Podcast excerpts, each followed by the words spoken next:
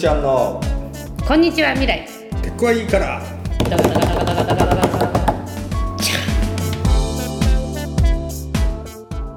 あ今日皆さん気づいたか分かりませんけど香港バーゼルがあのコロナウイルスで中止になったっていうニュース見ましたか、はいはいはい、であのそれではっと思ったのは1年ぐらい前にまことしやかに東京日本中の有名占い師が東京オリンピックは見えないって言ってるっていう話をそう俺至るとこで言ってるから俺もう本当にその話ゆうちゃんが言ってた話だけど、うん。つって。あらゆるイベントで言う。そうやってね噂ってそうされちゃうんですよね。誰のせいじゃっていうね本当に無責任。それどっいやからどうそそれソースは何？ちな友達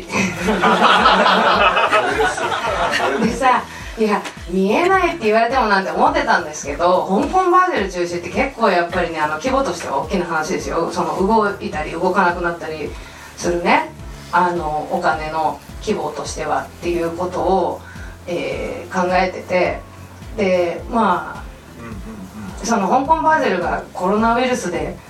ダメになるなんていう話は誰も想像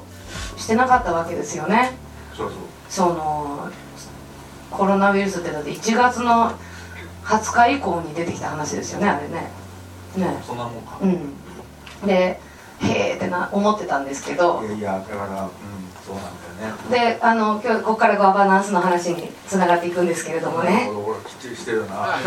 佐久間由美子きっちりしてんなって思った人あれこれねやめようもんこういうなんか人気コンテストみたいで褒めてほしい人みたいになっちゃうからそうあのでもいやねそのこれつい最近私あの見せられたあのグラフィックみたいのがあってその中国のソーシャルクレジットシステムっていう、まあ、ネットとかであの出回ってたやつなんですけれどもまあ要は善行を重ねるとあのポイントが稼げて悪いことをするとポイントが下がっていくんですよ。で善行の中には例えばチャリティーに従事するとかっていうことも入ってるんだけれどもあとあの年寄りを面倒見るとか。でもそのポイントが下がるポあの項目の中に当局のに不利なことを言うとかも入ってるんですよ。で今までこれを私にあの、まあ、私アメリカに住んでるからそういうシステムとか大嫌いなだっていうことは多分みんなにバレてるからそれを私に見せてくるっていう人はほら中国はうまくやってるんだよって言って見せてくるわけですよね。ででもこれ不利なのね当局に不利なことを言うとポイントが下がるっていうってことは、まあ、当局に不利なことを言わなくなるわけですよねみんな。その結果やっぱりこう例えばコロナのことで言うとその知ってても気が付かない人が言わないみたいな構図ができちゃうわけじゃないですか。で今回の急速に広まったっていうのは、まあ、知ってる人が結構な数もその初期の段階からいたわけですよね、でもその人たちが言わなかったことによりわわわって広まっちゃったっていうことがあってそうそういうのはガバナンスの観点からどうですか？若林さん。うん。あのね 雑な振りだな。えーっとうーん。今さあの例えばそのテクノロジーのある種のイノベーションみたいな話で言うとえーっと次に来るのっていうのは、まあ、確実にヘルステックなわけです、はい。ヘルステックですよ皆さん。でいやまあこれかん完全に多分そうそういう話にななってくるわけなんだけれどもまあ基本的にやっぱりようやくなんか使えそうなもんがちょっと出てきたなみたいな話のところだと思うし実際その医医療のテクノロジー入れようみたいな話になってくると本当にガバナンスが難しいっつうのはえーっとじゃあそれをじゃあビッグデータとしてどうやって扱うんだみたいな話とかその個人情報っていうのが扱いプライバシーね。プライバシーの問題っていうのをどういうふうに扱うのかっていうのはほらちょっと未知の領域なので一応あの あれはその、まあ、例えばヨーロッパだと GDPR じゃなガイドラインはあるがあくまでもガイドラインでしかないのでえーっとそれどうどうなっていくかなみたいなところはまああってでなので結局なんか俺が思ったのは、まあ、そのソーシャルクレジットとか要するに中国のガバナンスつまりそのデジタルテクノロジーを使って、まあ、ある意味うまくいってるところはああるんだよ。で例えば要するにソーシャルクレジットみたいな仕組みとかがあと本当にある種の監視ねとかっていうのが要するにあの社会的幸福を増大させてるっていうこれまあ間違いなくそうなんだけれどもただなんか本当にああいうパンデミックみたいなものとかっていうのをとか要するに人の健康状態みたいなものをじゃあ本当にデジタル上でどういうふうにこうう、うんまあ、管理運用するかっていうふうな話に関して言うと、まあ、まだ実質ほとんど何も始まってないっていうふうな状況だったりはするんで。なのでまあ必然的におそらく20世紀的な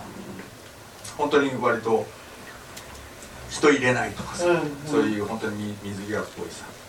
ことで、まあ、やんなきゃいけないっていうふうなことだったりするので。すごいアナログだよね対応が。うんっていうかもうそれはっきり言ってどこもそうじゃん。うんだからそういう意味で言うと、うん、まあなんつうのあここが次の領域なんだなっていうふうなことはある意味なんか明らかになってきたななんかちなみにアップルウォッチとかはもうね出た時からヘルスっていうまあ電話にもありますけどで電話はほらあのその心拍数とかは測れないけれどもアップルウォッチはそういうことができるわけですよね。で私がアップルウォッチまだ持ってないっていうってちょっとそこあってそのどこまで機械に握られたいか問題？その自分の情報？で私は結構健康自慢自慢だからさ。あのいいんだよって思ってるんですけどであとアメリカみたいにこう健康保険がめっちゃ高いところで言うとその最近はあの、まあ、ちょっとずつそういう新興の健康保険の会社とかも出てきて例えばジムに行く人とかはちょっとポイントがついて安くなったりとかするんですよ。でもそれもちょっと嫌っていうかなんかそれをじゃあ安くちょっとしてもらえるとしてジムに行ってますってなんか申申請するのもなんか嫌じゃないですか。なんか私の健康度は知ってほしてもらってもいいけどいつジムに行ってるかとかちょっと知られたくないなみたいな。そ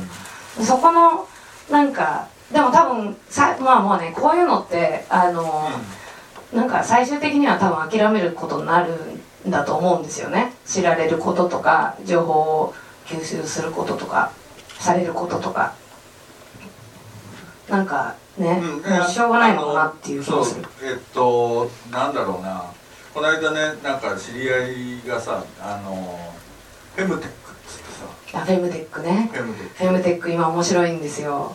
あのね。説明して説明して。いやフェムテックっていろいろあるんですけどあのまあだから女性用のヘルステックですよね。そうそうそう。はい。で結構ほらあの不妊治療みたいなこともあるしそうそうそう。あのこう妊娠そうそうそう。しやすいためのっていうこともあるしまあその、えー、と避妊しやすいみたいなこともできるし、あとこう生理の、まあ、管理っていうかね。そうそうそう。そこの分野が今すごいそのあの盛り上がっていて、まあ盛り上げつつあるって感じ。はい、アプリ連動の商品みたいなものがいっぱいできていると。そうそうそう。であのなんかそのえっと知り合いがまあそういう海外のいわゆるフェムテックのスタートアップのプロダクトとかを日本に入れるっていう会社立ち上げてまあい一応なんかいろいろプレゼンあのしてくれたわけ。でそのまあ要はなんかこう妊婦さんが妊娠中に要するに胎児の状態っていうのをまあなんつうのあのモニタリングできるみたいなデバイスとまあこういうこれでモニタリングできるみたいな。でえっとそそれのさなんかあのよ良さっつうのはさあの本当にギリギリまで病院行かなくていいっていう話なわけはいはいはいつまりほん本当に生まれそうだとか本当に例えばなんかある種のその危険があるとかっていうでそれ分かんないじゃない特特に初めての人とかだと、うん。まあとにかく不安で不安でしょうがないわけ、うん。でなんかほらその動いてねえぞみたいな話になったらさ死んでんじゃないかみたいなことすぐ思っちゃうわけでしょ。だけどまあそういうのがあるとそういう心配が要するにどんどんどんどんそがれていくと。ただ今までだと,、えー、とそれいちいち病院行って「いや大丈夫ですよ」っつって「何の問題もないですからね」っつってっていうのをやんなきゃいけないので、はい。それがはい。要するに行行政的な観点から言うと圧迫するね。病院を圧迫するっていうふうな話になってくるので、ある種のなんか自律性みたいなことをその、まあ、自己管理みたいなことをその患者サイドに委ねることによって本当にギリギリまで本当に生まれる瞬間に来てくれれば大丈夫ですからみたいなことができるようになっていくと、まあ、ある種のその病院システムみたいなことの要するに効率化ができるっていうふうなことにはなるよなっていうふうなことなんだね。それで思い出したんだけどいなんかね78年前にブルックリンに赤ひげ先生みたいな人が登場した時があって イケメンのねしかもイケメンの。でまあなんかその人はそのえ合法？そう。あなるほうん、あの要はなんか彼はもう医療の分野で改革みたいなのを起こそうとしていて、うんで、まあ彼の問題意識っていうのは病院って来る人の実は5割ぐらいは別に病院来なくていい人なわけ、どうんそうなんだそう。でそういうそのなんていうのちょっとした失神とかで結構やっぱ不安になったりとかしてうん。でもそれってわざわざ行かなくても大体のことはスカイプとかで、まあ、それはほらリスクマネジメントの問題っていうのはもちろんあるんだけど、割と分かりやすいやつとかだったらスカイプとかでこう見せてであじゃああなたこれこの薬で大丈夫とかってなることでその病院に行く人が半分に減ればうん随分結構あの医療コストっていうのが抑えられるんじゃないかっていうことででまあ彼は結局そういうあのフリーランスユニオンっていう組合のやってる、まあ、組合っていうか緩やかな組合なんだけど医療システムのコンサルみたいになったんだけど、まあ、赤いひげ先生人気出過ぎちゃって、まあ、最終的にはパンクしたんですよね、でまあだからそういうやり方が意外と全然できてないっていうのもあったしそうそうそう。あとなんかね23日前にあのそのえっ、と妊娠中にあのやっぱり子供の心拍数が下がっちゃったとかでそれを Apple Watch で検知できたから助かりましたみたいな広告が流れてきた。なるほどなるほど、うん。あそうだ。広告な来てた俺。来てたでしょ。来てた来てた。そうそう。そうそう。だからそうそうそういうことはあるのでだからまあ基本的なまあ俺がその Next Generation Government ということで言った考え方っていうのはもう基本的には、えっと行政がフルパッケージで公共っていうのは支えるのは無理じゃんかっていうふうな話の中で、えっとまあとはいえじゃあいきなり別にそれが映ってなくなるわけじゃないんだけれどもっていうか本当にさ例えばじゃあパンデミック起きてあれも結構良かったじゃん。あのいいきなり1600人収容の病院を10日で作るみたいなやつでさ、あのドローンでとかさ早回しでさ中国みたいな感じああったじゃん、うん。あれ日本だともうやらなくね？多分。多分ねそれ発想としてない。なないじゃない、うん。ででだけどそれって要するに国ある程度の体力も必要だし、うん。なんつうの本当に結構強引にさわっとやれるみたいなこと必要でそれがまあ一応はまあ多分日本だってやるとは思うけどあのだけどそれが本当どんどんどんどんでででできる余力がやっぱなくなっていくっていうふうな、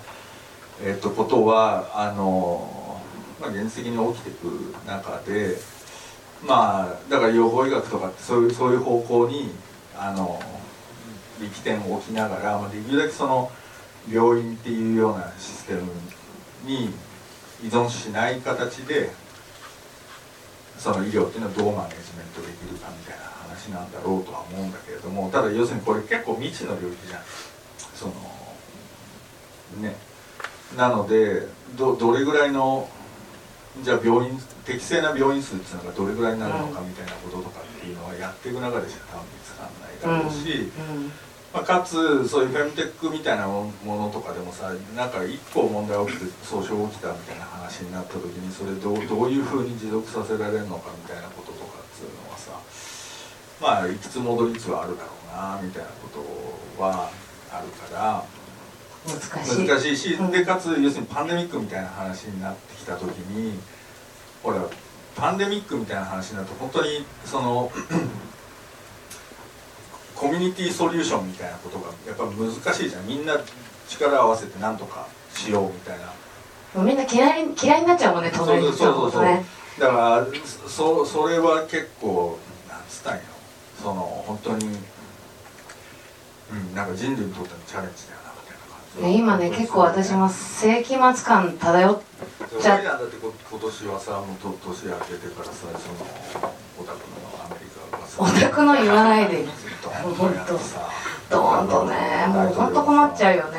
ちょっとその話をするとまた一項目別の項目になっちゃう,、まあそう今日ガバナンスの話なんでね。そうそう。あのそあのがその医療の話でちょ医療の話っていうかねあの今すごい世紀末感あるなって思ったのは、まああの「こんにちは未来」なんでブランド名は出さずにいますけれども某グローバルファッション企業がねあの最近出店したんですよ日本のあるある都市で。でそこで、まあ、あの5人だからくらいの、えーいわゆる有名人っていうかねあの女優さんとかねそういう人たちを呼んであのインスタグラムのオフィシャルアカウントであげたんですよ。あ気がついてる？その問題。うなずいてるけど気がついた？あのそれがさ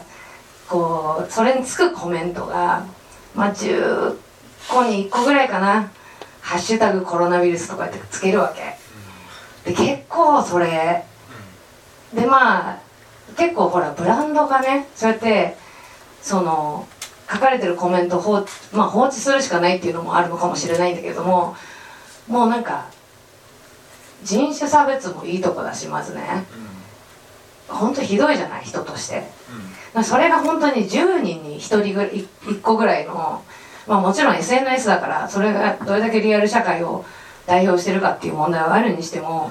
ちょっとなんかでそれがまああとツイッターとかでもさ日本人が観光客でね行ってて。でなんかコーヒー買おうとしたらコロナウイルスっていきなり言われたとかさでなんかすごい暗い気持ちになるなと思って。でまあ私もなんかこれでアメリカ帰ったらコロナウイルスとかっていきなり言われたりするのかなみたいな感じで遠い目とかしてたらさインフルエンザで 1, なんで1万人亡くなったりとかしててでこれどういうことなのかなってちょっと思ったっていうか日本は今年みんながそのコロナのおかげでうがいとか手を洗ったりするのを一生懸命やり始めたからインフルエンザは意外と大丈夫みたいな。なるほどなるほどこととか起きててうん。本当アメリカどうなってんだっていう。やばいよね、うん。てかあれは何だななんだっけ？つまり要するに保険。まあだから保険に行けない人たちが病院に行かずにとかっていうこともあるだろうしあとあの把握してなまあ遅れたっていうこともあるだろうしうん。いろんなことが多分重なったんだと思うんですけど1500万人かかったんだって嘘。15ミリオンって1500万人でしょ、そうだ。うん、すごいね。ここでい。亡くなったのが1万人。かかってない。大丈で私がだって出てきてから。夫あ出てきた。うん。しかもねニューヨークとかじゃないんですよ割と。田舎の方とか。うんでなんか本当にアメリカはトランプあんなドヤ顔でね一番いい国風だけどそういう意味ではすごく終わってるわけですよ医療においては。で一方ねあのまあトランプの大好きなロシアあるじゃないですか。ロシアはまあアメリカみたいになりたくがなりたくないがために予防医学を一生懸命やってああの私がねあの私メタトロンっていうのの信奉者なんですけど知ってます？メタトロンって。波動が波動がちょっと異常になってるところをまあなんかさに人間ドックってあるじゃない？人間ドックあの私アメリカに住んでるから1年に1回ぐらいは行かないといけないもんだと思って行ってたんだけどなんかすごい納得いかないなってだんだんなってきてあんな苦しい思いをしてお金をいっぱい取られてで結果を見るとタバコはやめましょうって一言書いてある。知ってるわい。そう。何もわからない。そうだね。うん。でこれやっぱちょっとおかしいんじゃないのってだんだん思ってきてそういう友達に言ったらまあメタトロンっていうのがあるよって言われてそれはまあロシアが開発した予防医学のやつでこう人間の体の波動異常みたいなのを測ってだからがんとかになる前に波動が先に狂うからその時点でそこをちゃんと検査しろよっていう話らしいわけ。あのメタトロンはさ、う割とこれ大丈夫えっと俺もワイヤでやってた時に入ってきてさ信じてない？いやわかんねえ。いやいけると思って、うん。あの記事にはしたけどこれどうどうなどうなんですか？どうなんですか？なんかメタトロン詳しそうな。んうん。詳しくないですけやどでもすごいですよね。ほら。あれすごいですよね。わかりますよ。ほら。だってうすげえ仕込み感があっていや今日初めてですよね。初めて初めまして。怖っいやでもね実際にその要は父と母からもらってる遺伝とかあるじゃないですか。そういうのとか全部出てきたからね。ね。うん。だからこのうちの持病みたいなのあるじゃない？家系の人たちがみんななるやつとか。そうかそうか。そういうのはもう全部ここはここはちょっとあの別の検査した方がいいですよとかって。量子論みたいなの使ってるみたいな、そういう話だよね、うん。で今量子っていうとみんな騙されるからさ。信じない人は信じなくていいよ。いやそれでだからそれこそ俺の知り合いのほらそれこそゲームクリエイターの水口先生とか「うん。高橋君やった方がいいよ」っつってずっと言われてていや俺もやりたいなと思ってさそうそうそうそう。でそれちょっと待ってだけどそれがロシア発なのは分かるけどあれロシアでそんなにすげえ一般化してるってことですかいや国家的にだからまあ一般の人がどれだけ受けてるかって分かんないけど、そのあのーほらスプートニクとかはいはいはい。に宇宙飛行士が、